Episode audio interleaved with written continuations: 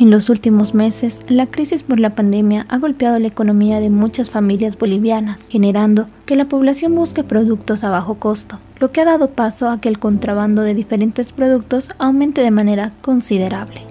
Productos ilegales como galletas, mermeladas, café, leche y otros abundan en las calles. Su único atractivo es su bajo costo. Pero ¿realmente conoce usted la procedencia del producto que ha comprado? El ingreso de productos de manera ilegal al país ha generado pérdidas millonarias, tanto para los productos nacionales y los comerciantes. Ah, está afectando porque meten muchos de contrabando y nosotros nacional ya no vendemos. En cambio, las que están haciendo entrar contrabando porque ellos no pagan pues impuesto a, la aduana, digamos, ¿no?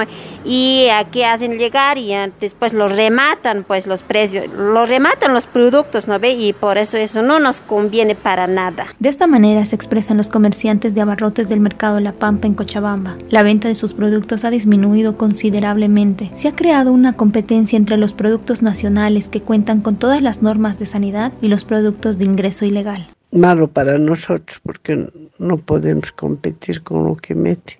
A veces venden más barato y no nos conviene a nosotros y la economía también de aquí igual afecta a nuestro país. A nosotros nos afecta mucho porque nosotros eh, recibimos productos eh, pasados por eh, la aduana y demás pagamos impuestos, son controlados por todos los que, por Senasac y por todo aquello que implica ¿no? un control social para mm, una mejor sanidad. Mm, los otros productos de contrabando no, no llegan a pasar por estos filtros.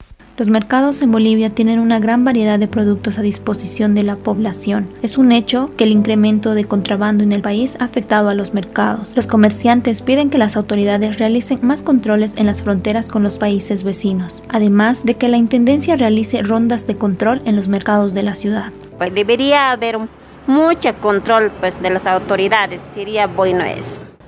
Sí, la verdad todos nos encontramos afectados debido a que es, eh, hay un bajo control en fronteras y también por parte de las autoridades, de los gobiernos municipales y del mismo gobierno, los cuales pedimos que hagan más control para generar eh, empleos de trabajo y economía al país, que es lo que nos está faltando ahora por la pandemia. Nuestras autoridades tendrían que tener ciertas sanciones que sean realmente que afecten ¿no? a los contrabandistas.